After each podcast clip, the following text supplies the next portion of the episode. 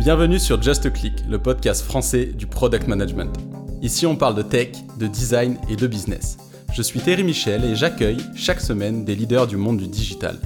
Ici, vous trouverez des retours d'expérience, des conseils et apprentissages concrets pour progresser en product management. On dit que seul, on va vite, mais sur Just Click, on prend le temps ensemble d'aller loin. Eh ben, on est good, donc euh, salut Corentin.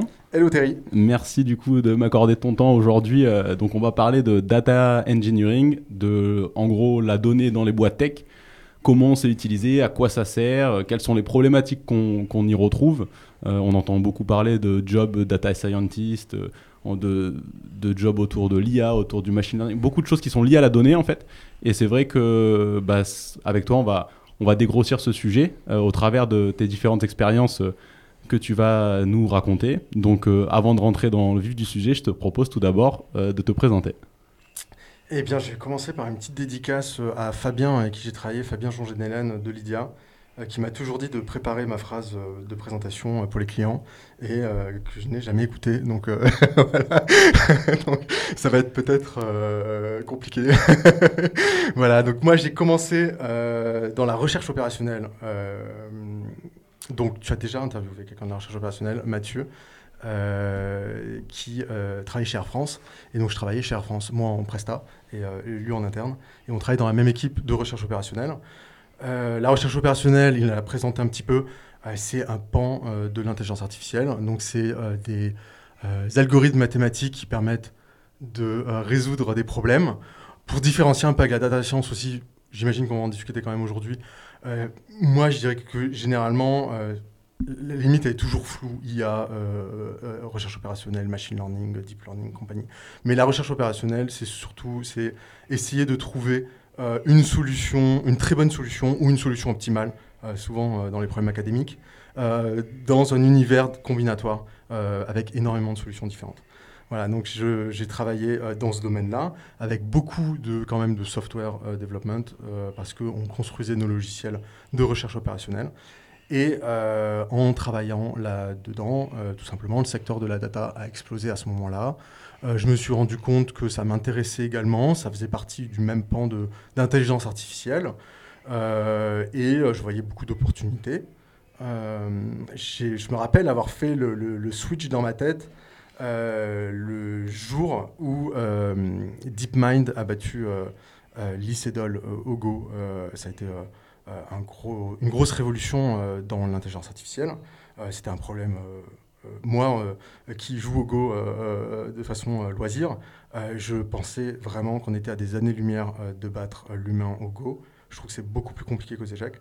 Et, et, donc à ce moment-là, je me suis dit, il y a un truc à faire dans la data science. Et là, on atteint un truc assez incroyable. Peut-être que d'autres personnes se diront la même chose avec ChatGPT d'ailleurs aujourd'hui. mais moi, le, déclic, c'était DeepMind. et donc, j'ai décidé de travailler la data à ce moment-là. J'ai rejoint une autre entreprise de conseil euh, qui s'appelle Eulydia, donc j'ai cité Fabien euh, de, de Lydia, euh, et je travaillais chez Eurodécision, ma première boîte, qui était spécialisée en recherche opérationnelle.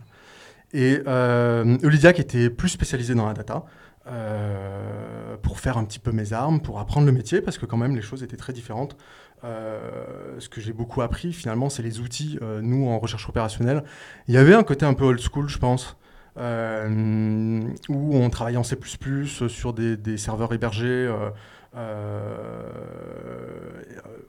et en arrivant dans un secteur un peu plus moderne, euh, qui était la data, qui explosait à ce moment-là, euh, ça m'a fait un peu prendre le pli des outils, de, de, de, de voir qu'en fait on peut utiliser des solutions un peu plus clés en main, notamment bah, Lydia est société partenaire avec Dataiku par exemple, avec Snowflake, et c'est là où j'ai un peu appris à, à, manier les différents outils du monde de la data. Euh, et ensuite, j'ai décidé de rejoindre euh, Vestiaire Collective, euh, un peu par hasard, honnêtement. J'étais très convaincu par, par le, le, CDO, ou le, c'est un CIO VP Data, pardon, qui s'appelle Sacho, que je, fais une petite dédicace à Sacho également. J'avais vraiment eu envie de travailler pour lui. Et en fait, pour son projet qui m'avait expliqué. et en fait, je n'avais aucune idée à ce moment-là que je rentrais dans le monde de la tech, des startups, des scale Vraiment, mais alors, aucune idée. je connaissais pas très bien Vestiaire Collective. Je connaissais pas du tout le milieu de la tech. Et je suis rentré complètement par hasard. Et j'étais plutôt ravi de voir que je rencontrais ce milieu-là qui est assez passionnant. donc, Vestiaire Collective est devenu une licorne un peu après. Et euh, c'est là où je pense que je me suis vraiment euh, rendu compte en fait de, bah, ce que c'était. Euh, et donc depuis, j'ai continué à travailler un peu dans ce monde-là. donc j'ai fait, deux ans chez la Cire Collective. j'ai travaillé environ, je crois, sept mois chez Conto, qui est devenu une licorne aussi à ce moment-là. je ne dirais pas que c'est grâce à moi dans les deux cas, loin de là, mais, mais, mais les deux sont devenus licornes à ce moment-là. Donc c'est assez intéressant de voir vraiment les entreprises scaler euh, à mon arrivée. Euh, et euh, maintenant, j'ai rejoint Castor depuis un an maintenant. Qui est plus une start-up et qui bah, va aussi devenir une licorne dans les prochaines années. Et dis-nous du coup, qu'est-ce que fait Tu peux, enfin, tu peux brièvement, ouais, Castor. Qu'est-ce qu'ils font Qu'est-ce que vous faites chez Castor? Alors, qu'est-ce qu'on fait chez Castor? Chez Castor, on crée un logiciel. Alors, je crois que les sales, ils vont me tuer. Euh, pareil, je ne prépare pas. C'est euh, pas grave, ils n'écoutent pas. Euh, on prépare une solution de data catalogue. Donc, ça va permettre aux équipes de documenter leurs données et de les retrouver. Euh, enfin, moi, j'étais assez séduit par Castor quand j'étais chez Vestiaire Collective. Alors, donc, effectivement, pour l'anecdote, euh, j'ai commencé à travailler euh, avec Castor, enfin, commencé à être en collaboration avec eux quand les deux fondateurs étaient encore, les trois fondateurs à l'époque, étaient encore étudiants, n'avaient pas vraiment monté de structure. On avait commencé à tester l'époque et chez Vesterco, du coup, et et ensuite, euh, du coup, j'ai rejoint plus tard euh, l'entreprise quand elle avait déjà commencé à, à scaler en post-série A. Euh, et du coup, l'entreprise, elle fournit un data catalogue, aussi des outils d'observabilité de la donnée pour les équipes, les différentes équipes utilisatrices de la donnée, qui peuvent être du coup ceux qui fabriquent la donnée, mais aussi, et c'est ce sur quoi on met l'accent aujourd'hui, euh, les utilisateurs, les équipes métiers qui ont besoin de la donnée pour leurs analyses euh, et qui euh, vont du coup avoir besoin de Castor pour la trouver, la comprendre et l'utiliser. Ok, du coup, pour être sûr de, bien comprendre ce que vous faites, si je, me mets dans la peau d'une boîte qui vend des chocolats, je sais pas pourquoi je pense ça, mais qui vend des chocolats et qui a quand même pas mal de franchises, on va dire, euh, qui a du coup pas mal de données en termes euh, bah, de données clients, de données de vente, de données aussi opérationnelles sur la logistique autour de comment on distribue les chocolats entre la chocolaterie centrale et tout le reste. Bref, beaucoup de données. Euh, via, via Castor, je vais pouvoir à la fois héberger toutes ces données et ensuite bénéficier de, de services pour euh, naviguer dans cette donnée de manière intelligente et, mieux la comprendre, c'est ça? Alors, pas tout à fait. Euh, nous, on, n'héberge pas euh, la donnée des clients. Et d'ailleurs, pour bien comprendre, on n'utilise même pas la donnée des clients. On ne travaille que sur la métadonnée des clients. Donc, la métadonnée, c'est un peu la donnée des données. donc, par exemple, le client souvent, on va se connecter plutôt à son data warehouse. On pourrait se connecter, on, a des connecteurs sur les données applicatives, mais dans la plupart des cas, on se connecte déjà à l'entrepôt euh, de données qui est déjà centralisé, sur lesquels les équipes ont fait des efforts de centralisation. Euh, et euh, du coup, donc par exemple, pour l'entreprise de chocolat, il va y avoir des équipes une ou plusieurs, euh, qui vont, euh, selon un peu l'architecture, data mesh ou pas, de, la donnée, qui vont travailler sur l'entrepôt de données et qui vont devoir documenter cette donnée pour que les utilisateurs euh, puissent l'utiliser et créer par exemple des tableaux de bord et l'analyser.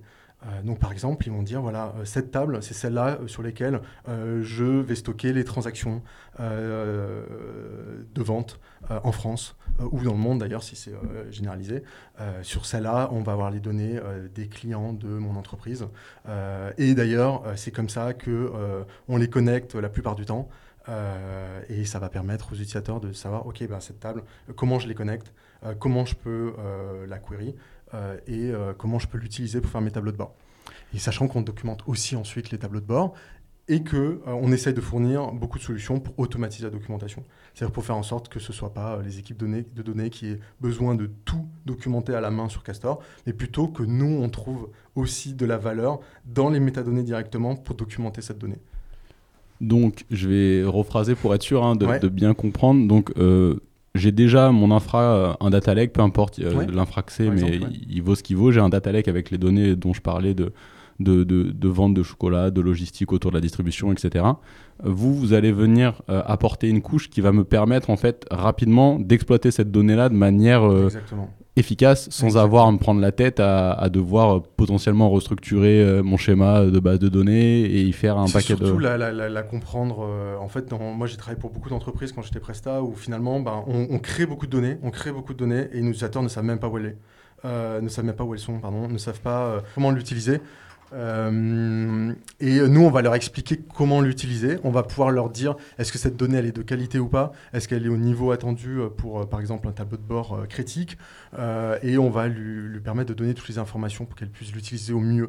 Mais la donnée derrière, elle, elle va être déjà structurée normalement de la meilleure façon pour être quand même consommable par des tableaux de bord. Et ça, c'est le travail justement des data engineers ou des analytics engineers au niveau de l'entrepôt de données directement. D'accord, ok, euh, c'est plus clair. Donc bah, maintenant, on va quand même, tu, tu viens de parler de data engineer euh, et de, de, la structure des données. Euh, ça m'intéresse déjà que tu, tu, expliques un peu les différences entre les différents métiers, data scientist, data engineer. Enfin, il y en a, et même le troisième, le, business analyst, je sais pas où tu le positionnes, ou potentiellement mmh. d'autres, un peu. concrètement déjà d'un point de vue théorique quels sont ces, ces, métiers? Et puis après on va rentrer dans, dans la réalité pratique de, de, ce qui se fait en fait Bien sûr, bien sûr. Euh, alors c'est vrai que euh, euh, je, vais, devrais peut-être garder cette information pour ta fameuse question de fin, tes fameuses questions de fin, mais je pense que je fais partie des, gens qui, de base, vont promouvoir un peu les profils généralistes et donc peut-être éviter la casquette euh, d'un poste en question, même si euh, c'est important d'avoir des rôles euh, clairs et des attentes claires. Hein. C'est différent de, dire cette équipe, a des attentes, ce rôle, on a telle attente, par exemple cette année, mais de ensuite se dire, ben, est-ce que par contre je privilégie des, des, des, profils généralistes ou pas. Donc voilà, ça c'est un peu ma conviction. Euh, maintenant, je vais quand même te parler des différents rôles. euh, je vais pas te parler seulement du full stack, euh, du data full stack ou je sais pas comment on pourrait l'appeler. alors il y en a quand même pas mal des rôles. je vais essayer de pas en oublier. Alors peut-être, je sais pas, je vais essayer de faire dans l'ordre chronologique. Vas-y, ouais. À la limite, mais l'ordre chronologique ne sera pas forcément vrai d'ailleurs parce qu'il y a des rôles qui existaient avant, qui sont revenus à la mode aujourd'hui. Mais bon, dans mon ordre. Dans, voilà, dans ton ordre. Comment moi je l'ai vu euh, émerger, euh, émerger euh, dans, dans, mon quotidien. donc vraiment ce qui a explosé au départ c'est le data scientist. je ne sais pas si l'anecdote est vraie ou pas, mais de ce qu'on m'a raconté. D'ailleurs, à, l'époque, c'était peut-être une entreprise comme Google qui a testé différents noms de postes, de titres de postes, titres de postes et qui a regardé lequel marchait mieux avec des A/B tests un peu pour recruter des gens. Et c'est data scientist qui a qui est remonté. Et donc, ça n'a pas forcément de valeur finalement tant que ça de valeur réelle de, définition de poste. Mais data scientist a vraiment émergé. je dirais c'était les années 2010, 2013, 2015, entre 2010 et 2015 euh, et bah, pour le coup, quand même, euh, le poste était assez, je pense, assez euh, toujours proche de ce qu'est un data scientist aujourd'hui, c'est-à-dire qu'on s'attendait à ce qu'il nous fasse des modèles de machine learning pour faire des prédictions ou de la classification, en tout cas quand même des, choses d'intelligence artificielle, en utilisant des modèles statistiques. donc mathématiques pour arriver à faire des prédictions. Donc quand tu dis euh, aussi euh, machine learning, donc tu, tu, mets quoi derrière ce mot modèle de machine learning? Donc modèle statistique, euh, on va dire c'est assez, assez clair. Quand tu dis modèle de machine hmm. learning, tu, tu, mets quoi derrière Moi je mets beaucoup les modèles statistiques justement. je mets pas toutes je, je, mets pas le, les autres outils de l'intelligence artificielle type Arbre Expert, Max ou, ou, ce genre de choses. Je vais mettre vraiment les, ouais, les, les, les, tous les modèles statistiques qui permettent de faire souvent soit de la, soit de la prédiction, soit de la classification. Euh, mais pas forcément de l'optimisation, l'optimisation linéaire, là je parlerai plus de recherche opérationnelle. Euh, alors deep learning euh, permet de faire quand même les mêmes choses, mais on, se concentre beaucoup sur les réseaux de neurones. donc là, ça a eu une émergence d'un nouveau poste qui est le, deep learning engineer, ou le machine learning engineer d'ailleurs. Machine learning engineer fait aujourd'hui du, deep learning, je pense. Mais donc oui, c'est beaucoup des modèles statistiques vraiment basés sur les stats. Donc des profils quand même plus mathématiciens à la base? Oui, euh, euh, je dirais que le data scientist à la base était quand même un mathématicien qui comprenait bien euh, les modèles statistiques et c'est ce qu'on attendait de lui. Et ça d'ailleurs, bah, je, je, vais pouvoir probablement, enfin potentiellement dire que c'est pour, aussi pour ça qu'on a je, vais essayer de pas être trop négatif, mais de, de qu'on a eu une petite déception, un constat un peu difficile quelques années après, sur ce poste-là euh, à ce moment-là. Euh, mais oui, un, profil très mathématicien. Je crois que beaucoup de, postes de, sortaient de l'ENSAI, il me semble, si je ne dis pas de bêtises. et d'ailleurs de très bons profils de data science qui comprenaient très bien les modèles et qui savaient les appliquer sur les données des entreprises. donc, on a eu une émergence à ce moment-là du data scientist euh, et euh, quand même euh, un peu la montée en puissance du POC pour montrer qu'on était capable de faire des belles choses en data science. Donc le proof of concept, donc la, capacité à faire un proto hyper rapide sans se prendre la tête sur les problématiques d'industrialisation, mais pour montrer une, une preuve de, bah, de, faisabilité de quelque chose avant de passer à l'échelle. Je l'aurais pas mieux dit. on le répète souvent, mais bon, on sait jamais. Ouais. Euh, oui, oui, tout à fait. Je vois pas mal de posts de Rudy euh, que tu as aussi interviewé euh, qui parlent de la différence entre POC, MVP et première version, qui sont assez intéressants, je trouve. mais bon. je trouve qu'on a eu un gros succès sur l'époque à ce moment-là. franchement, les entreprises ont vraiment compris la valeur de la data science. et c'est pour ça que la data a explosé à ce moment-là. C'est vraiment parce que ces profils-là ont vraiment réussi à prouver leur valeur sur l'époque. Euh, et a montré que les modèles statistiques étaient capables de faire des choses assez euh, euh, puissantes pour les entreprises. par contre, la difficulté, ça a été la mise en production.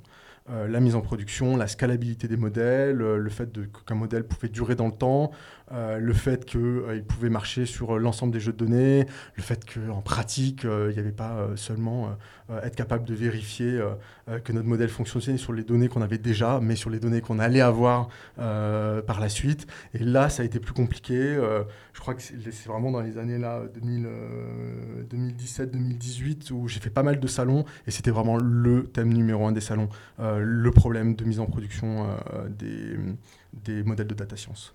c'est vrai que, ma compréhension sans être euh, du coup euh, un data scientist ou du, milieu directement, mais c'est effectivement que quand tu es dans un format preuve de concept, tu peux te permettre bah, d'avoir la donnée la plus propre possible, d'avoir euh, tout le contexte, on va dire, qui va bien pour que tes modèles s'appliquent bien. Mais quand tu passes en mode industrialisation, dans d'autres applications, ça peut ne être une non-question, c'est-à-dire qu'il faut, faut scaler, passer à l'échelle, on, va se, on va se mettre sur le cloud et puis on aura les machines qui vont euh, qui vont grossir euh, assez facilement. Mais dans le cas de modèles de, data science, en fait, euh, j'imagine que l'une des problématiques, c'est effectivement que tu passes d'un monde où c'est quand même le cœur de la machine, c'est la donnée, d'un monde où la donnée, tu l'as contrôlée, à un mmh. monde où la donnée, tu la contrôles plus, tu sais même pas ce qu'il y a encore. Donc, Exactement. Je, je vois, enfin, de, de, de, mon regard, je, je, comprends, je comprends bien du coup pourquoi, pourquoi tu dis qu'effectivement c'était le sujet number one. Donc j'imagine que derrière, après, il y a d'autres postes aussi qui ont. Bah exactement, il y a d'autres postes qui ont émergé, euh, notamment aussi à ce moment-là. Je pense qu'avec les problèmes de mise en production, on s'est rendu compte que euh, finalement, généralement, c'était pas le cas pour l'époque euh, où le modèle devenait hyper intéressant à creuser, à optimiser, à paramétrer. finalement, souvent, ça ne fonctionnait plus au moment de la mise en prod. Et que finalement, on s'est rendu compte que ce qui marchait le mieux, c'était de euh, d'optimiser justement les features, donc les données qu'on avait, et donc de faire du, feature euh, engineering. et là, je pense que c'est vraiment à ce moment-là que le data engineer est arrivé pour vraiment ben, consolider la donnée, avoir des, des, des features qui sont fiables et, et permettre d'alimenter un modèle. Alors là, il faut que tu m'expliques ce que tu entends par feature engineering. Oui, alors le, modèle de, machine learning, euh, je ne suis pas un, expert de machine learning, donc désolé si euh, euh, tous les modèles ne sont pas comme tu, ça. Tu peux faire des généralités. Voilà, je peux faire des généralités. et ça dépend aussi si on a la target avant ou, pas, ou si on... je me rappelle plus le terme, mais... Euh, mais euh, on va avoir finalement des colonnes qui vont alimenter euh, notre modèle et qui vont permettre de prédire une colonne cible. Voilà, ça c'est pour un certain type de modèle en tout cas. Et, et, donc ces colonnes qui vont servir d'entrée vont s'appeler des features. Et en fait, ben, potentiellement, par exemple, si on prend un sujet sur Kaggle, qui était à l'époque le, site pour tester des jeux de données, les entreprises mettaient des jeux de données pour faire des challenges et compagnie, ben, on avait déjà un ensemble de features qui étaient finies et il fallait juste optimiser le modèle. Euh, aujourd'hui, bah, en fait, on s'est rendu compte que bah, finalement, il, suffisait peut-être d'ajouter une feature, une donnée qui manquait, euh, ou de consolider une pour bah, exploser les performances de notre modèle, euh, au lieu de suroptimiser notre modèle. Donc c'est d'ajouter de la donnée et de la consolider en fait. D'accord, donc le feature engineering, c'est d'ajouter ok, une donnée particulière pour, pour, dans, pour, le, modèle, et de consolider cette donnée particulière. Donc de, de de faire en sorte qu'elle soit de qualité euh, et qu'elle existe, qu'elle existe et qu'elle soit de qualité. Ok, et donc, et donc à ton sens, donc ce que tu dis, c'est que ça, ça a vu émerger donc le poste de, le rôle de data engineer. Exactement. Et aussi, je dirais qu'il y a eu un autre pan et justement euh, qui, manquait de clarification à ce moment-là. Euh, de aussi, il faut être capable de le déployer ce modèle en production et les profils, désolé pour les profils data scientists de, l'époque, je ne veux pas les blesser, mais étaient pas spécialement formés pour les déployer en production, faire en sorte qu'ils puissent tourner à haute charge. Euh, sur des microservices ou ce genre de choses. Et euh, on a aussi fait appel au data engineer, euh, qui était un profil un peu plus informaticien, pour aussi déployer les modèles en production. donc, voilà, on a eu l'émergence du data engineer à ce moment-là. Et je ne sais pas à quel point euh, c'était avant, euh, pendant ou pas, mais euh, finalement le fait de parler de la donnée a aussi fait remonter un sujet qui était quand même assez vieux comme l'informatique, qui était ben, finalement les données, elles servent pas que pour des modèles mathématiques, mais elles servent tout simplement aussi à voir, ben, faire des tableaux de bord. Et, et, donc probablement au même moment euh, que l'arrivée du, data engineer. Euh, on a eu pour un autre besoin cette fois-ci euh, des data analysts qui sont arrivés, des BI engineers, pour vraiment faire autre chose que le data scientist, c'était plus pour construire des modèles statistiques, mais juste être capable de montrer la donnée aux équipes métiers et d'être capable d'apporter de, la valeur via des tableaux de bord aux équipes métiers. Et ça, c'est quelque chose, je m'en suis vraiment rendu compte aussi à Air France. Euh, dans le sens où, vu que je faisais la recherche opérationnelle, nous, on travaillait quand même aussi sur des jeux de données. Hein, C'était pas si éloigné du data scientist ou data analyst. Euh, on essayait de comprendre avec l'expert métier euh, son problème à optimiser. Et finalement, je me suis rendu compte que l'industrialisation des modèles de recherche opérationnelle était très complexe et souvent n'apportait pas une valeur très franche à l'expert métier.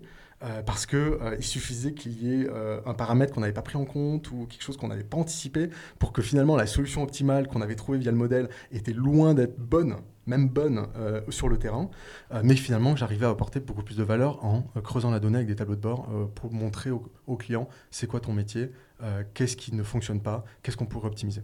Yes, très, très clair. Juste, du coup, précise, je pense, euh, euh, ce que tu optimisais chez Air France, en fait, quand tu parles, parce que du coup, ça, ça portait pas tant de valeur. C'était quoi en particulier euh, Oui, alors il y avait plein de. En fait, c'était vraiment tous les sujets de, où on, on pouvait essayer de creuser une solution une, bonne solution pour le métier dans un ensemble assez fort de, solutions euh, pour utiliser la recherche opérationnelle. En fait, vu que c'était une, euh, équipe de recherche opérationnelle, finalement, on essayait pas mal de trouver des besoins où la recherche opérationnelle pouvait aider. Hein. Euh, et moi, j'étais sur l'exploitation au sol. Et on, du coup, on essaie d'optimiser tous les métiers de l'exploitation au sol, donc ceux qui restent dans les aéroports. et donc, par exemple, on avait des sujets de bagages à Charles de Gaulle pour moins les perdre. Par exemple, les, les bagages, il faut savoir qu'ils passent par plein de trieurs à bagages. Euh, quand je dis les perdre, c'est pas les perdre euh, physiquement, parce qu'en fait, on les retrouve toujours. Euh, mais c'est juste perdre un bagage. La perte d'un bagage, on, disait que c'était que le bagage n'avait pas réussi à prendre le vol du client. Et souvent, c'était dans les correspondances. Ben, le, client prenait son bagage, le, bagage était mis dans le bon avion. L'avion atterrissait notamment à Charles de Gaulle, parce que c'était Charles de Gaulle qui avait des biens infrastructures et donc un taux de perte qui était assez élevé euh, euh, quand je dis assez élevé, hein, c'est très bas, hein, mais, mais, mais, pour la satisfaction client. Et, et, donc du coup, au moment donné où le client change de vol, ben, en fait le bagage n'a pas réussi à passer dans tous les trieurs à bagages et donc n'a pas réussi à atteindre le vol, le vol cible.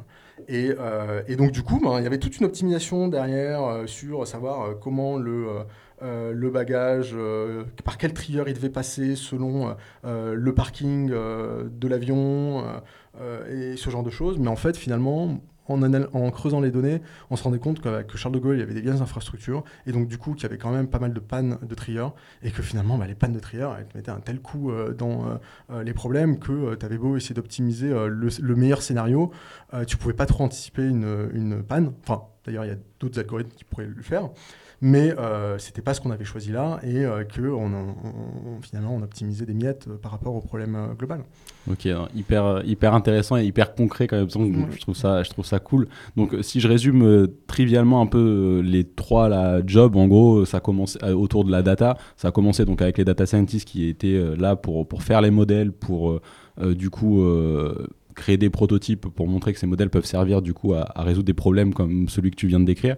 Derrière, ils se sont rendus compte qu'il y a eu des problèmes de bah, ces modèles-là pour qu'ils passent à l'échelle et donc euh, qu'ils soient utilisés avec beaucoup plus de données sur des infrastructures qui soient aussi exploitables par des développeurs beaucoup plus euh, orientés métier et pas du tout data. Il a fallu mettre ce rôle un peu euh, faisant le, pont entre les deux, le, data engineer.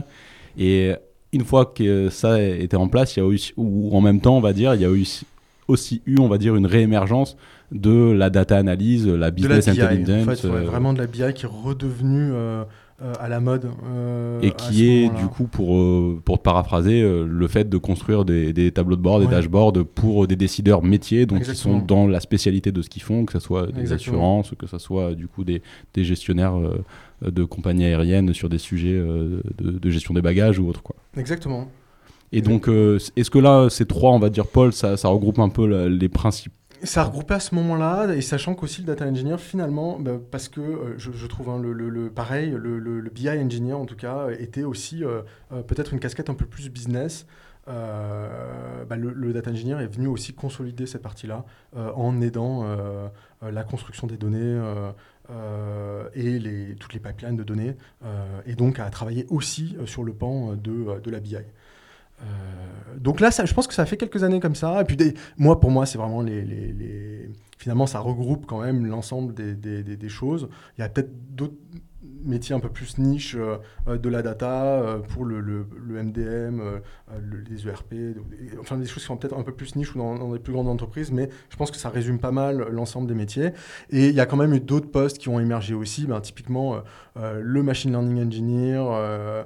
Euh, qui est un peu l'intermédiaire, enfin, euh, qui est finalement euh, un data scientist qui est aussi data engineer, quoi. Franchement, moi, je, je, je, trouve que c'est vraiment le mix des deux.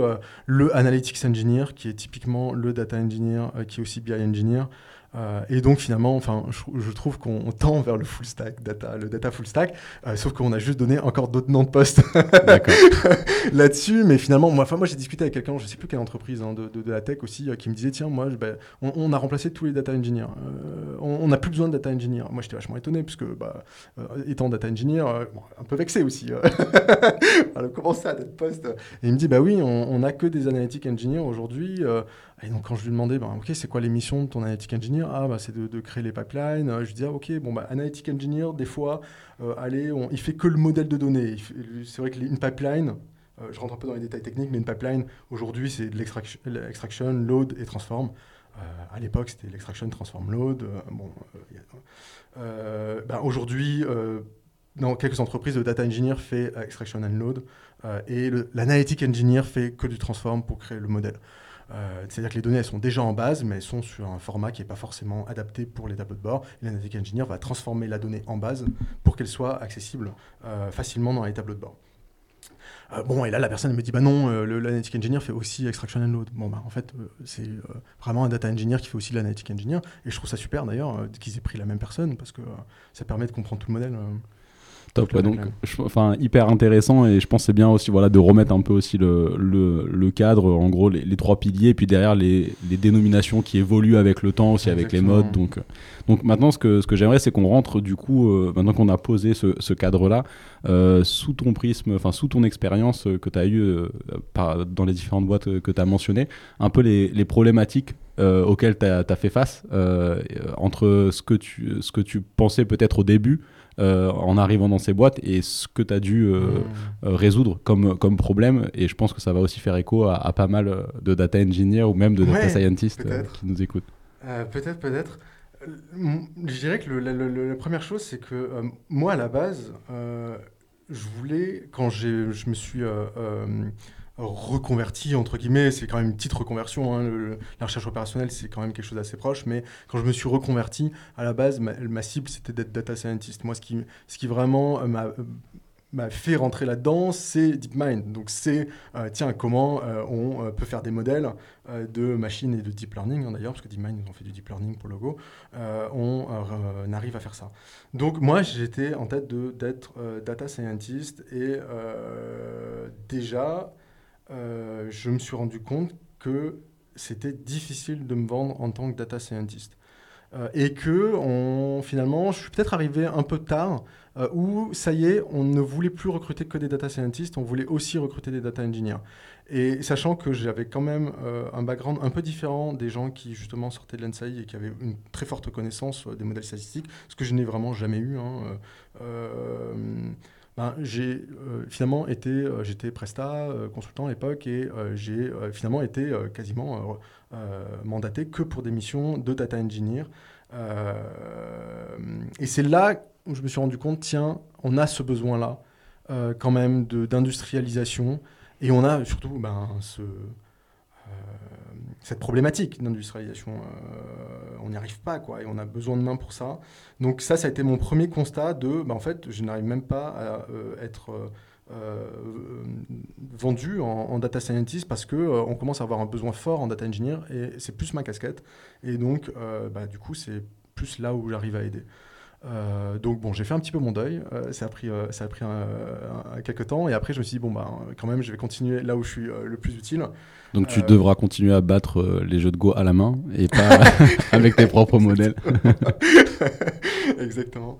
Euh, et euh, donc ça, c'était le premier constat de tiens, finalement, il y a une difficulté de mettre en prod et c'est pas là où j'arrive à me vendre et donc à apporter de la valeur dans une entreprise.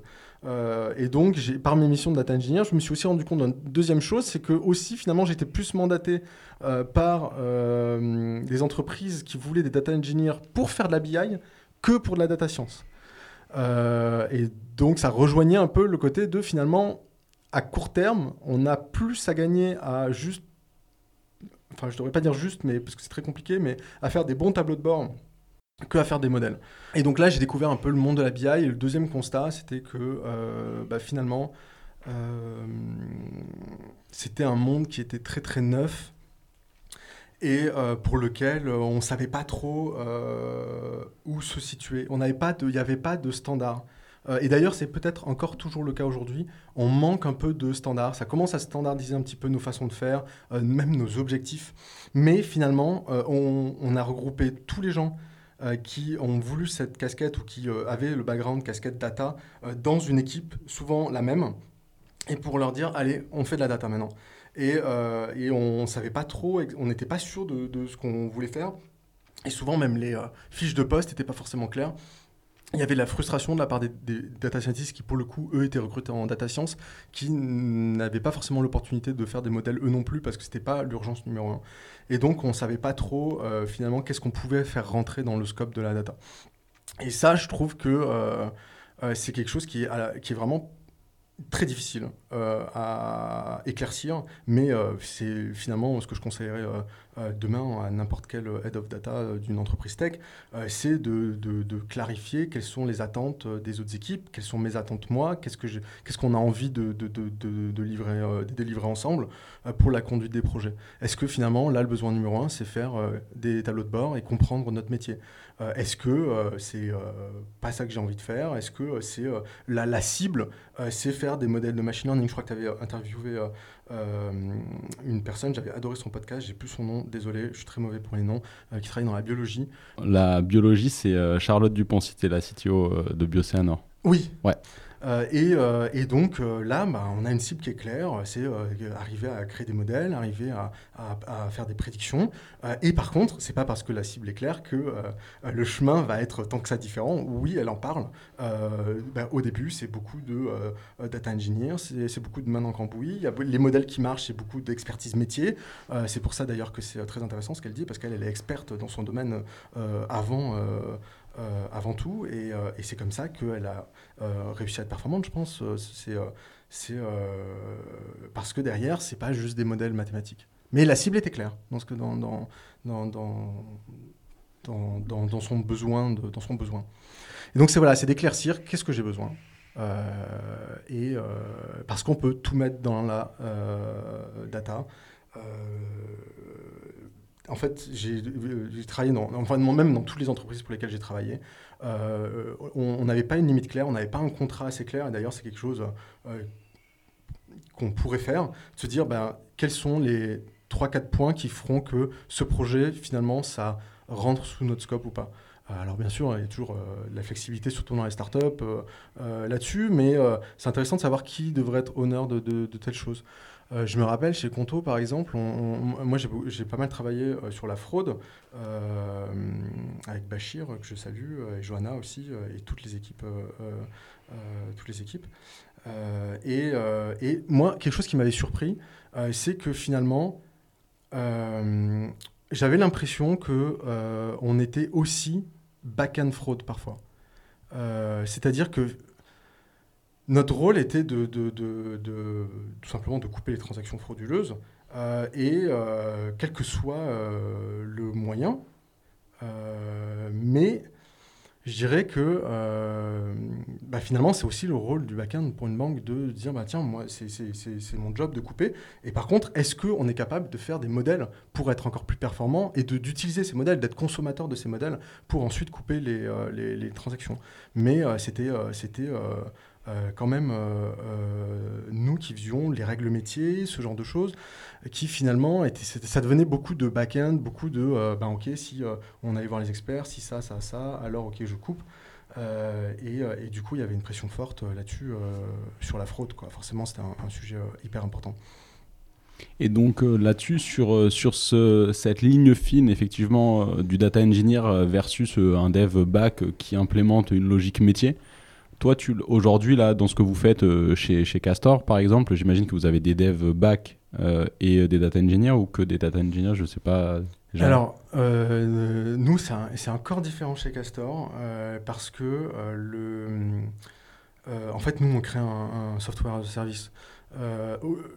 c'est la, la première fois que je travaille dans une équipe on, s'appelle, même d'ailleurs on a renommé l'équipe en l'équipe extraction euh, parce que euh, on n'est pas une équipe data classique comme dans une entreprise.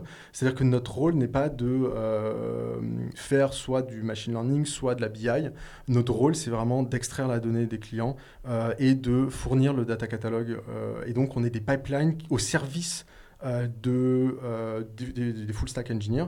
Et donc, du coup, finalement, on est on est euh, des, gens qui construisent, euh, qui ont construit un software, mais on s'occupe vraiment du scope de, des pipelines de données. Ouais, donc vous, vous êtes plus en fait en, ouais, sur la partie dev avec cette compréhension de ce qui est nécessaire pour les métiers que, vous, que là tu représentes aussi. Mais on, voilà, nous, notre client n'est plus un métier, comme c'était le cas souvent dans les équipes BI. Notre, nos, nos, clients, c'est finalement c'est l'équipe Enfin, nos clients sont les vrais clients du software, en fait. C'est euh, ceux qui vont consommer euh, la donnée via notre software. Mais, euh. Et du coup, je suis curieux un peu de creuser ça, peut-être par tes expériences aussi passées, soit chez Air France ou chez Vestiaire, en tout cas sur, sur comment, sur cette répartition, enfin, sur cette ligne entre le data engineer et, et le dev back, en fait. Hmm. C'est-à-dire que sur ces sujets très orientés données, est-ce que tu as vu des orgas, ou est-ce que même avec tes, en échangeant avec tes pairs, des orgas dans lesquels tu as le data engineer qui est vraiment euh, là pour faire le pont entre, hmm. entre les modèles ou en tout cas mettre en place les pipelines qui vont bien et qui laisse euh, la charge au dev back euh, de vraiment connecter ça via des, via des microservices sur des logiques pures métiers. Ou est-ce qu'en fait, tu as plus vu des data engineers qui se retrouvaient aussi à implémenter complètement des, microservices qui allaient direct ensuite passer dans, dans, le cœur en fait, des applications sur lesquelles tu bossais Ouais, honnêtement, c'est, je pense que la, la, la, réponse est vraiment pas facile. parce que justement, on manque de standards là-dessus, on manque de recul, c'est quand même neuf. Euh, donc, j'ai pas de, de j'ai pas une conviction forte. Euh, là-dessus. Je pense que le plus important, c'est d'être clair euh, et de se dire, ben tiens, est-ce que du coup, je prends ce projet parce que ça rentre dans, dans, dans mon scope?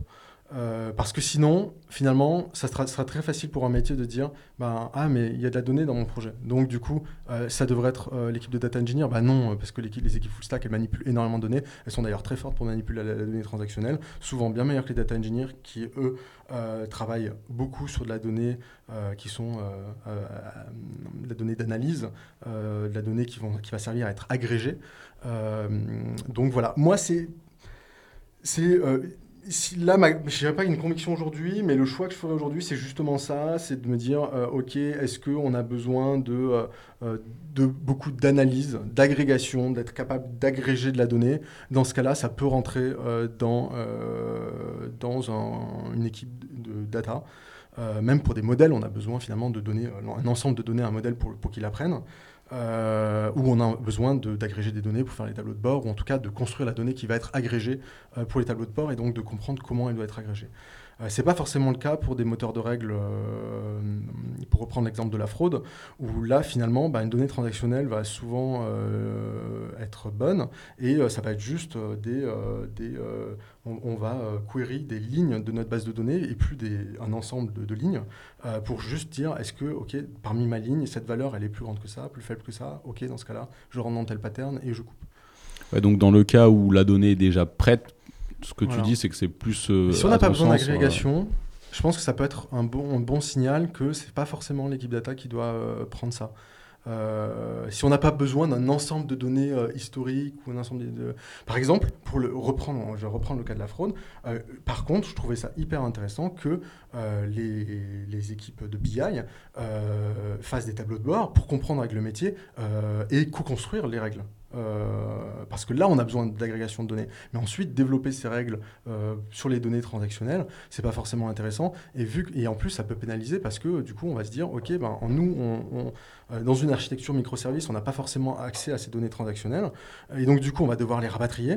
On va devoir les rapatrier en temps réel. On va devoir les rapatrier dans une base de données qui est transactionnelle et pour laquelle souvent les data engineers, on n'a pas forcément une expertise forte. Et donc, du coup, on va pouvoir mal s'orienter sur la base de données et choisir une, euh, base de données pour laquelle on a l'habitude de travailler, qui est plus une donnée d'analyse, une base de données d'analyse. Et donc, du coup, ça peut amener des erreurs euh, dans le développement du projet hyper, euh, hyper intéressant sur, sur ce point. Du coup, ça m'amène aussi, je suis curieux de savoir euh, aussi chez, chez Vestirco l'expérience que tu as eue autour, euh, parce que là, tu l'as mentionné en trame de fond, parce que pour toi, c'est évident, mais je pense que ça l'est pas nécessairement pour, pour nous tous, le sujet de la qualité de la donnée. C'est qu'en gros, tu disais, si jamais la donnée, elle est déjà prête, bah, en gros, et qu'elle est accessible de manière... simple, enfin sans, agréger en fait des paquets de données, mais en allant ligne par ligne en gros pour, pour caricaturer potentiellement tu n'as peut-être pas besoin d'un data, data, engineer pour faire ça. En revanche, pour, la, pour, euh, pour euh, agréger cette donnée, pour la rendre euh, mangeable, ça, ça, se dit pas, mais pour la rendre consommable, là tu vas plus avoir besoin mhm. d'un data engineer. Du coup, je suis curieux un peu de savoir, toi, dans, dans, ce cadre-là, est-ce que ça a été des problématiques que tu as pu rencontrer chez, chez Vestirco, notamment dans un cadre de croissance hyper rapide, comme tu parlais de, du passage en mode startup valorisé à un milliard oui, tout à fait. Ben, euh, oui, l'exemple Vestirco, il est assez parlant. Euh, moi, j'aime, euh, je suis assez fier de, de ce qu'on a réussi à faire tous ensemble dans l'équipe Data, qui était finalement, je, je, L'objectif était quand même de populariser l'usage de la donnée et de faire en sorte que bah, finalement l'usage de la donnée soit accessible à tout le monde et que tout le monde ait accès à la donnée pour faire ses, ses analyses. Que, je sois en tech ou pas dans la boîte. Exactement, que je sois un tech ou pas. Et il y avait aussi, et c'est là où on voit que ben, forcément, euh, il y a déjà peut-être quelque chose à éclaircir, il y avait aussi euh, une équipe de data science qui, eux, devaient créer plutôt des microservices de prédiction et trouver des, des cas d'usage. Mais c'est là où on voit qu'il y a quand même deux choses qui sont très différentes, qui est euh, la BI et la data science. Et moi qui étais data engineer, j'étais un peu au milieu, et donc je travaillais avec la BI, avec la data science. je pense que, par exemple, on aurait pu éclaircir vraiment ça dès le départ et se dire, OK, bon, en fait, on a une équipe qui, la target, c'est des tableaux de bord. Et donc, on a et des data engineers et des BI engineers là-dessus. Et on a une équipe, la target, c'est des microservices de data science. Euh, on a des data scientists, des machines euh, learning engineers, des data engineers euh, dans cette équipe-là. D'ailleurs, c'est le cas, je crois qu'ils ont fait ça aujourd'hui. Mais l'usage était vraiment de populariser la donnée, donc il y avait vraiment un enjeu de confiance quand même là-dessus. et il y avait un enjeu de rapidité, qui est, je pense, vraiment le, combo le plus passionnant et, euh, la question à un milliard euh, de comment, euh, être, comment améliorer la célérité de nos projets tout sans perdre en confiance et en qualité. Quoi. Et, et, donc, du coup, on devait vraiment être capable de créer très vite cet entrepôt de données pour que euh, toutes les équipes métiers puissent euh, l'utiliser, mais euh, qu'elles puissent l'utiliser en confiance pour, eux, créer leur dashboard. Donc comment on a fait ça? On a d'abord créé aussi une équipe BI Engineer qui, elle, a modéliser la donnée et à commencer à créer les premiers euh, tableaux de bord. Et ensuite, euh, l'équipe euh, BI Engineer a été en charge de populariser ces méthodes-là aux data analystes que j'ai oublié de mentionner dans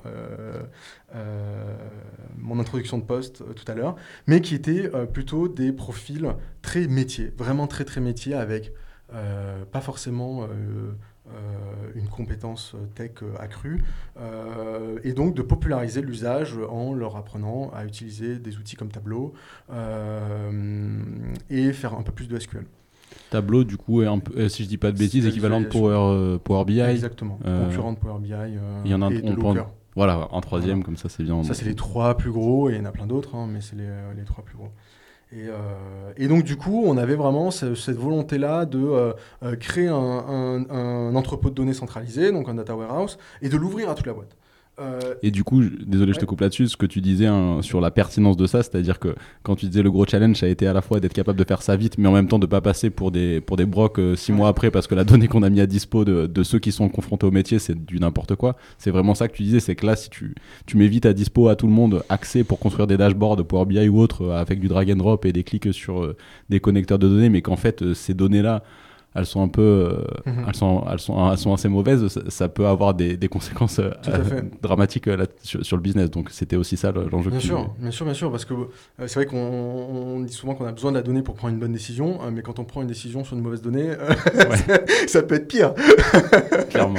Mais je dirais que l'avantage, c'est que normalement, si on prend une, une décision sur de la mauvaise donnée, à moins que vraiment les données soient catastrophiques au niveau de notre entrepôt de données, normalement, on va se rendre compte, au moins que la décision n'était pas bonne, euh, alors que quand on prend une décision sans données du tout, on s'en rend même pas compte. C'est ça la grosse différence quand même. Mais, euh, mais oui, donc effectivement, ça c'était euh, vraiment ultra capital. je pense qu'on a assez bien géré ça, honnêtement.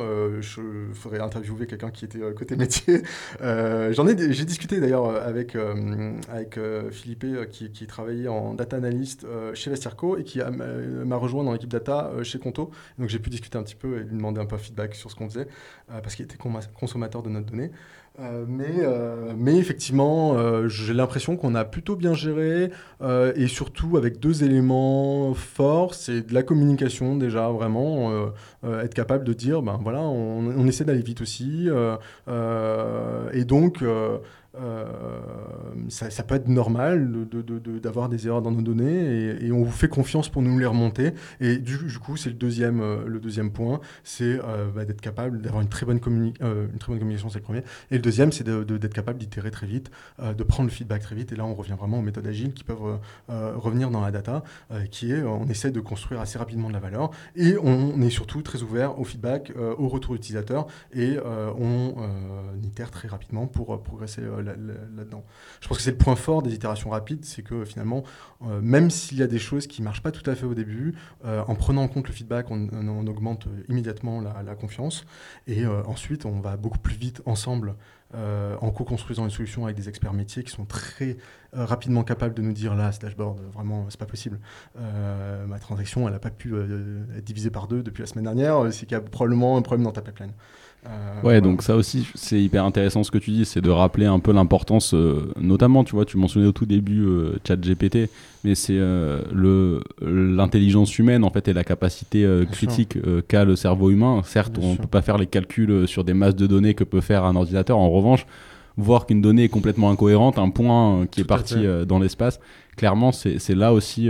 C'est hyper dur. c'est là où ChatGPT, moi, je trouve c'est son point faible, hein, en fait, c'est tout simplement d'arriver de, à trouver euh, une solution qui est euh, mathématiquement euh, cohérente. Je suis impressionné par ses capacités à créer du code, parce que pour moi, ça me paraît être le même problème, finalement, d'arriver à créer quelque chose qui répond à un besoin. Je pense qu'il y a tellement de ressources sur Stack Overflow. Mais voilà, c'est ça, probablement. Il a dû bien scraper exactement, les bons sites et du code assez propre. Et du coup, mais, mais par contre, effectivement, dès qu'on lui pose des petits problèmes mathématiques, on se rend compte que là, la, la, réponse n'est pas cohérente. Par contre, là où il est très très fort, c'est de créer du contenu qui qu'un expert va valider mais euh, euh, il va vouloir accélérer sur la mise en forme de son contenu dans un article, par exemple. Boum, là c'est impressionnant, euh, impressionnant là-dessus.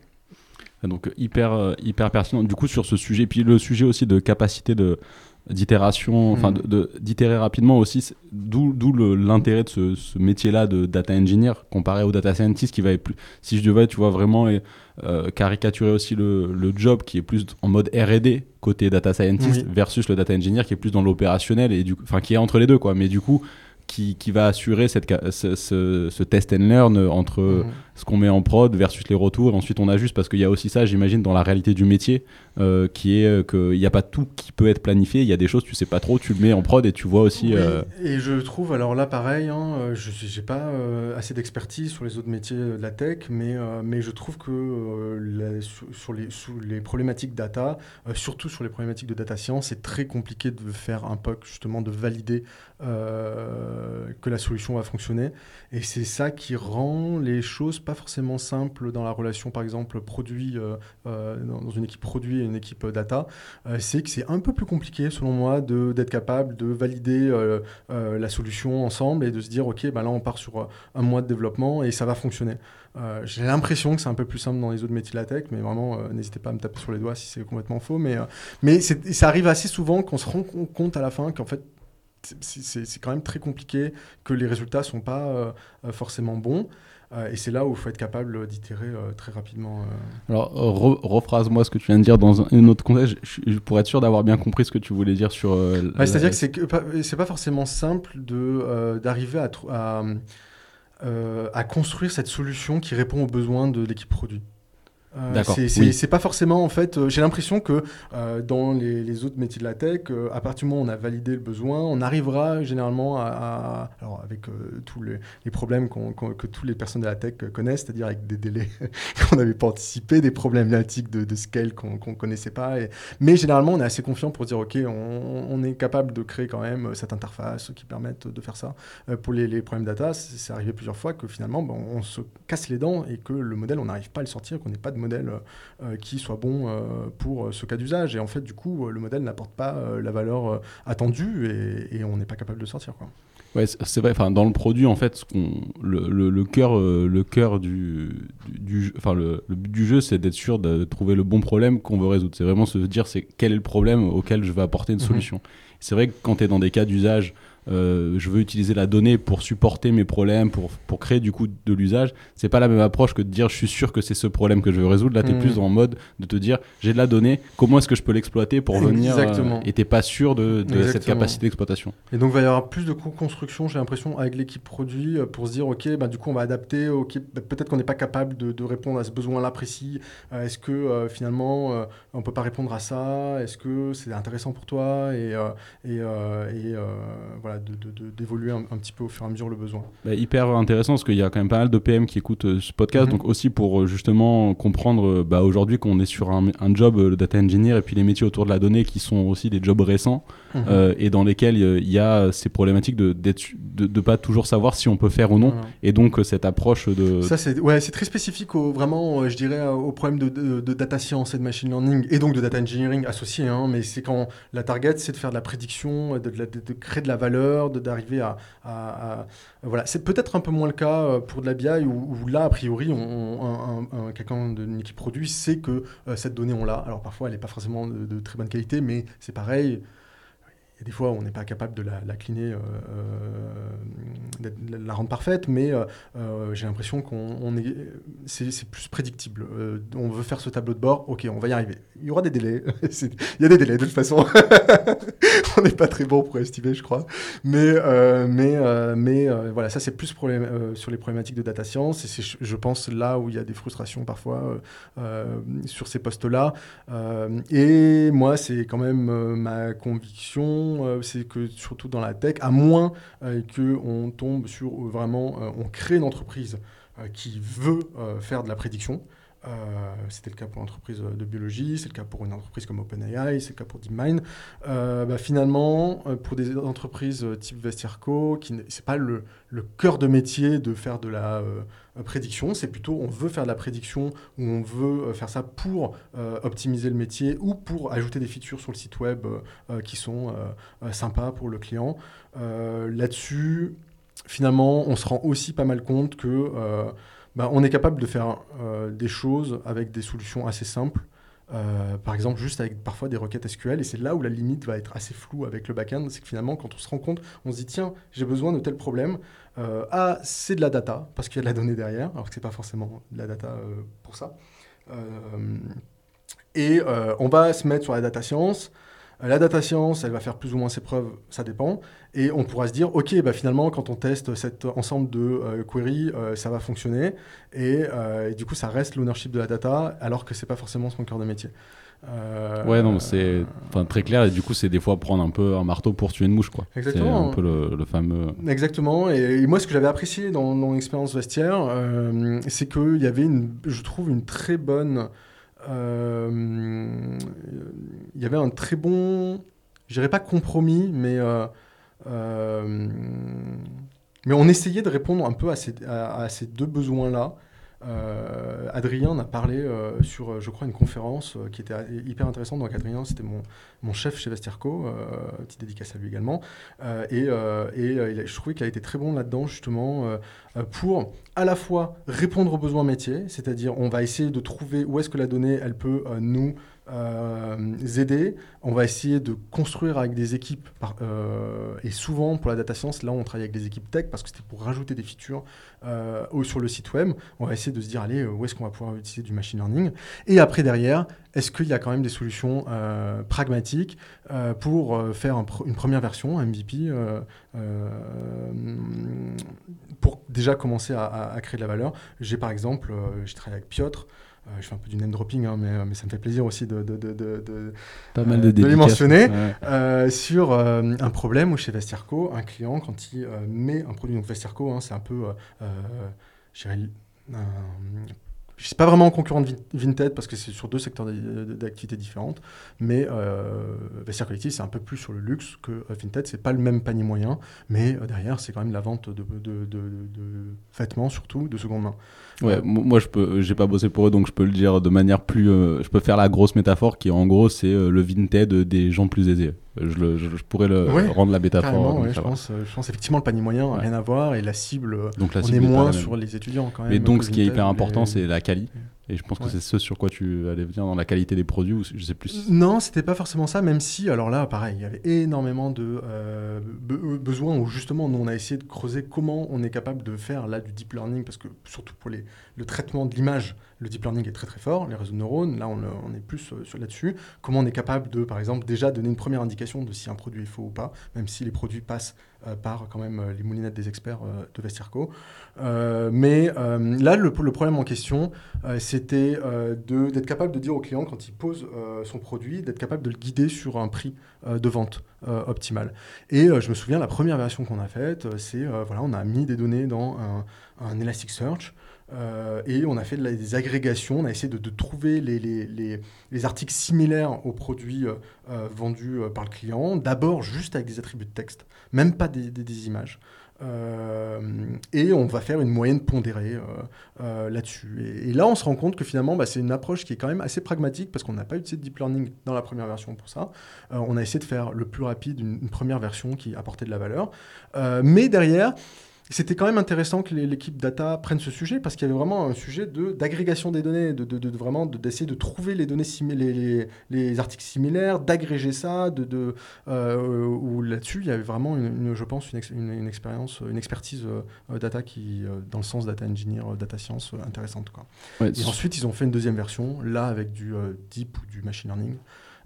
pour qui a battu ce modèle là d'Elasticsearch euh, mais, euh, mais voilà, c'est l'idée, donc Adrien euh, a essayé de faire, j'ai l'impression en tout cas, c'est à la fois de répondre à des problèmes, des vrais problèmes métiers pour apporter de la valeur, mais à la fois aussi de, dans un second temps, d'être capable de justement de faire un peu plus de R&D sur le machine learning, d'être capable de montrer que ça a apporté de la valeur, d'être capable de, de montrer qu'on été capable de mettre en production ce type de modèle. Et honnêtement, le résultat, il est assez convaincant. C'est-à-dire qu'aujourd'hui, je connais quand même pas tant que ça de boîtes qui ont des modèles en prod, vraiment de machine learning ou de deep learning, et c'était le cas Super, bah, merci euh, pour tout, euh, tous ces partages, enfin, hyper euh, inspirant. Et puis c'est bien de, de, de, de, mentionner cet aspect, c'est pas tout, tout, tout, noir ou tout blanc, enfin vraiment cet aspect aussi progression et entre ce rôle data engineer versus software back et, et, et, derrière qui a permis de mener à, mettre plus vraiment là de, R&D pur et de deep learning.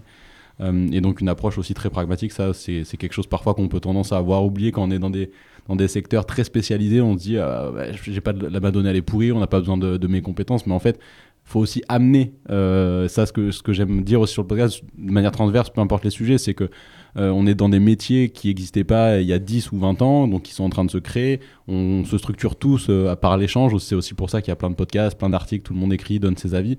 Et, et, par rapport à cette structuration et cette évolution en fait des jobs dans la tech, il y a aussi cette importance, je pense, euh, bah, de prendre sur soi parfois quand entre la théorie qu'on aimerait appliquer à la lettre et la réalité business, il faut, euh, il faut faire euh, les premiers pas, des petits pas pour emmener.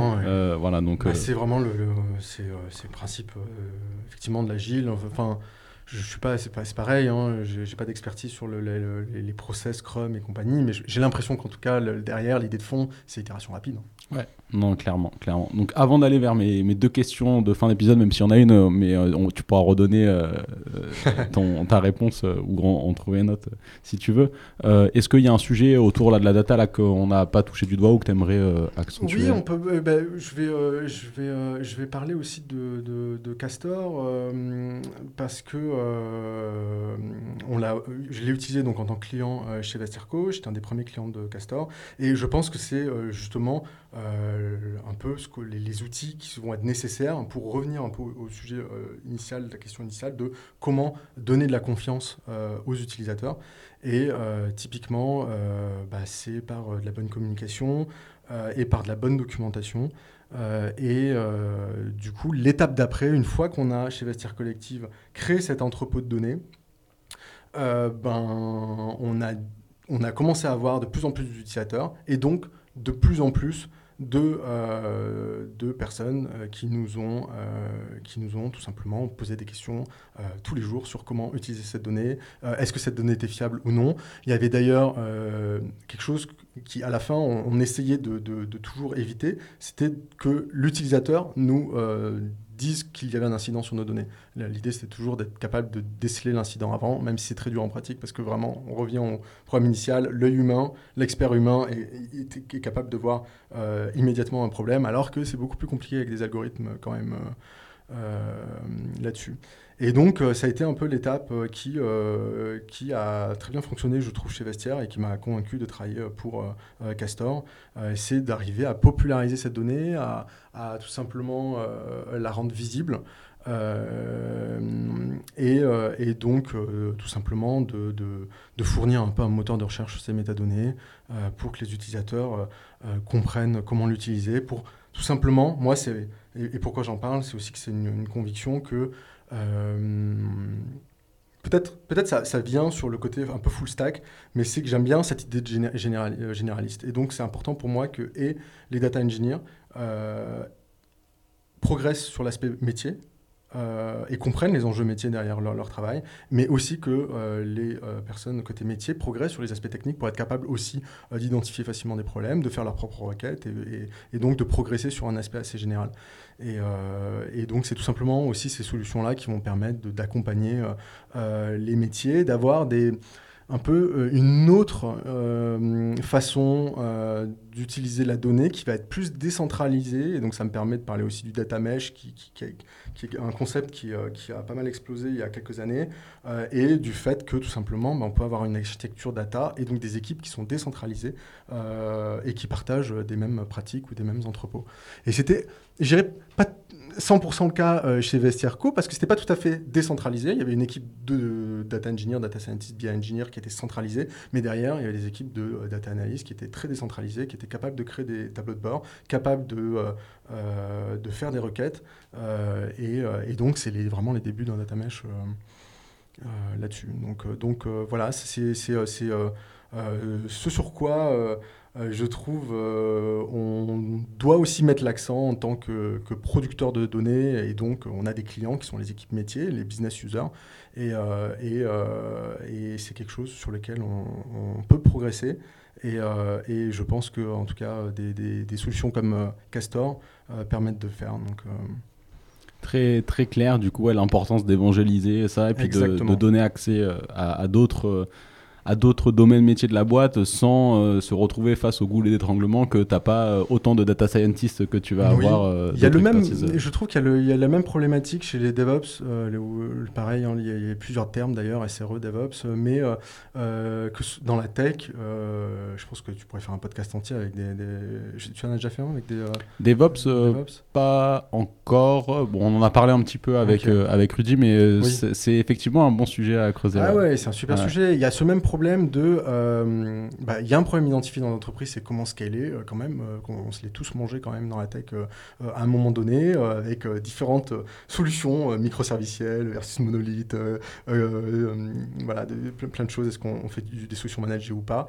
Et finalement, je trouve, c'était le cas chez Vestirco, chez Conto, et ce sera le cas, à mon avis, chez Castor quand on va scaler, d'évangélisation, c'est-à-dire que c'est le job d'une équipe centrale DevOps SRE d'évangéliser ça, de produire des outils qui vont permettre aux autres équipes de faire aussi du DevOps.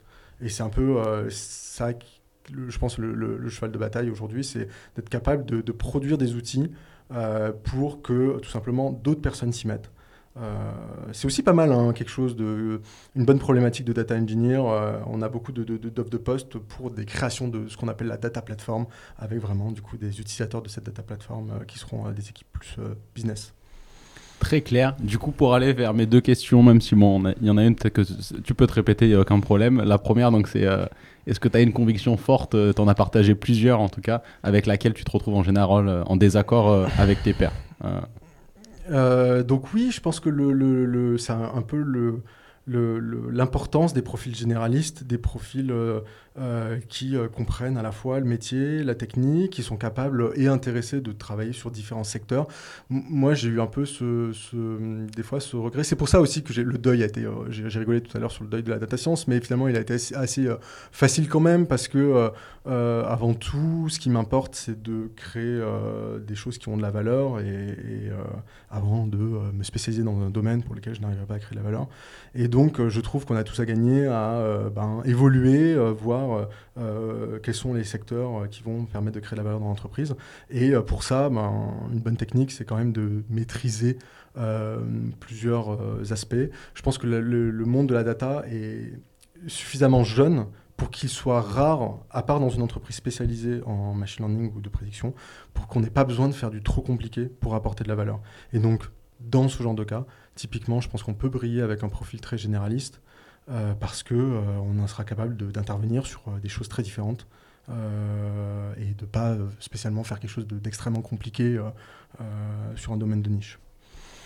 Hyper intéressant. Ouais. Vas-y, t'as as, un deuxième. Est-ce que j'ai un deuxième Là, là, en ce moment, je suis en train de me creuser la tête. le, euh, sur, euh, sur tout ce qui est estimation. Euh, voilà, un, un, sujet, je pense que pour le coup, on partage avec toute la tech. Et, voilà, je, commence à m'intéresser un petit peu sur ce que justement, bah, je vois pas mal Rudy en parler, peut-être Mathieu aussi, sur le, finalement, est-ce que ça vaut le coup d'estimer Donc je serais plus partagé que ce sera moins une conviction forte, mais en tout cas, ça m'interpelle pas mal. Et, et je me dis qu'effectivement, est-ce que le, le principal, c'est pas de découper assez petit, d'être capable d'itérer vite et finalement, euh, est-ce qu'on gagne à, à, scorer? Je crois que tu en as discuté d'ailleurs avec Rudy dans son podcast et tu as été un peu plus tempéré justement. Et j'ai bien aimé ce que tu as dit. Euh, je sais plus si c'était dans le podcast ou sur un de tes posts LinkedIn, mais sur, euh, pour dire justement, ben, euh, c'est quand même important pour une chose, le scoring, c'est pour euh, être capable de voir est-ce qu'on a progressé, est-ce qu'on euh, va plus vite qu'avant sur certaines choses.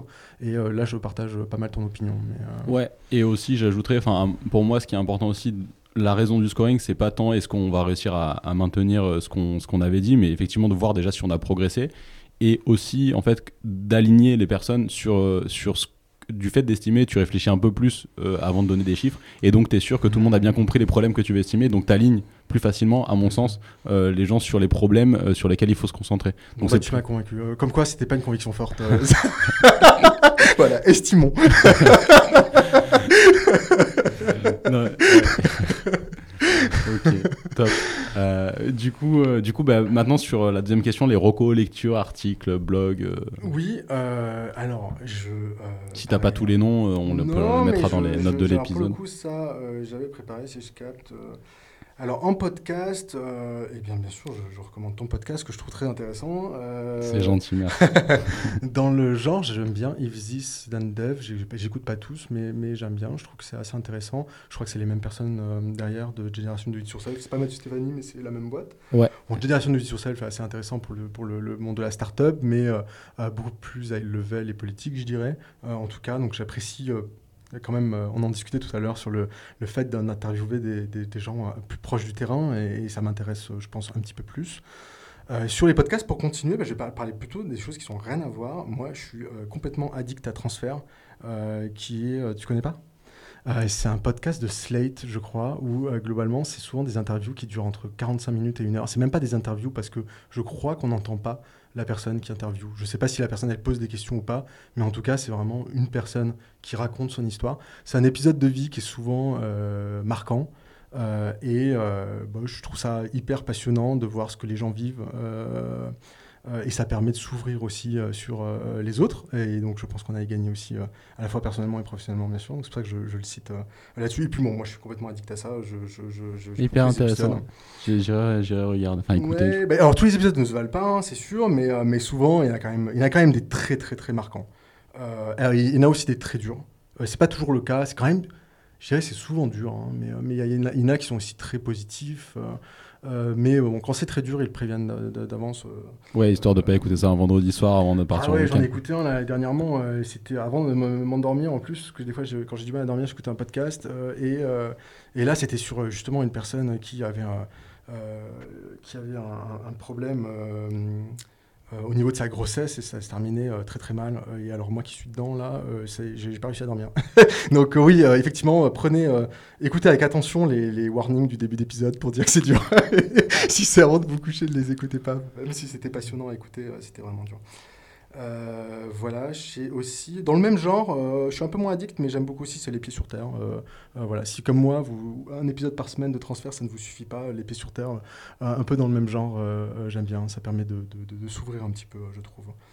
Euh, et en article, là, je vais rester un petit peu plus. Alors, des livres, honnêtement, je suis souvent un petit peu déçu euh, quand je lis des livres euh, sur le métier. Alors, en fait, c'est un peu dur de dire ça parce que j'ai des périodes où je vais lire beaucoup de livres sur le métier pour apprendre. Et en fait, j'apprends toujours des choses qui sont assez passionnantes. Mais souvent, je me dis toujours, ah, tout ça pour ça. Finalement, si je lisais un résumé, moi je le fais souvent, quand je lis un livre, je peux pas m'empêcher de faire un résumé de ce livre, et finalement je me dis, ah, si j'avais lu que ça, euh, est-ce que j'aurais pas, euh, ça m'aurait pas euh, suffi je sais pas. C'est toujours dur de savoir finalement qu'est-ce qu'on retire de tout ça. Il y a aussi un plaisir à lire un livre. Des fois, j'ai une frustration quand je lis juste un résumé de livre.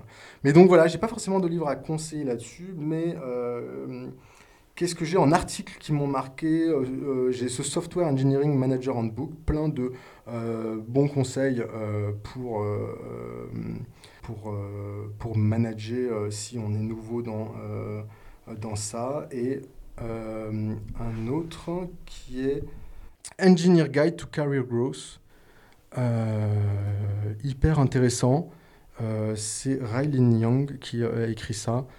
désolé si j'écorche le nom. Euh, j'ai trouvé ça hyper intéressant. Elle donne plein de. Alors, c'est tous les deux articles type Medium, c'est peut-être pas sur Medium, euh, mais euh, les deux, c'est pas mal de billes. Hein. L'un qui est plus sur vraiment pour le manager. Moi, je, suis quand même assez nouveau dans, le job, donc ça m'a pas mal aidé. et l'autre qui est plein de conseils pour les différents types de postes pour la tech. Je trouvais ça hyper intéressant. Je le conseillerais à vraiment tout le monde qui travaille là-dedans, que, que, tu sois junior, tech lead, vraiment. Euh, manager euh, ou même CEO, euh, plein de, bons conseils pour arriver à, trouver qu'est-ce qui est important et sur quoi se concentrer pour apporter de la valeur justement. Il y a un accent sur finalement, ben, c'est important d'apporter de la valeur et moi ça, c'est quelque chose qui sur lequel je suis très aligné dans c'est ce qui m'intéresse dans mon job en fait donc je, je, le conseille à tout le monde super bah merci pour, pour tout ton partage pour la bonne humeur qui je pense c'est bien entendu au, son du micro. Et puis euh, à une prochaine. Eh ben, merci à toi, c'était euh, très très intéressant de discuter. J'ai pas l'habitude et euh, je sais pas si j'arriverai à écouter le, ce podcast-là. Je trouve c'est très dur de s'entendre parler, mais mais voilà, j'essaierai je, quand même pour justement voir si j'ai réussi à être clair. Et pour progresser là-dedans. J'ai trouvé ça vraiment très intéressant en tout cas comme exercice et, et aussi super sympa de discuter avec toi sur ces sujets. Merci Corentin. Ça y est, l'épisode est terminé. Si celui-ci vous a plu, vous pouvez me soutenir en laissant une note et un commentaire sur votre plateforme d'écoute préférée. Aussi, n'oubliez pas de vous abonner à l'émission pour être sûr de ne rien manquer. A très bientôt sur Just Click, le podcast français du product management.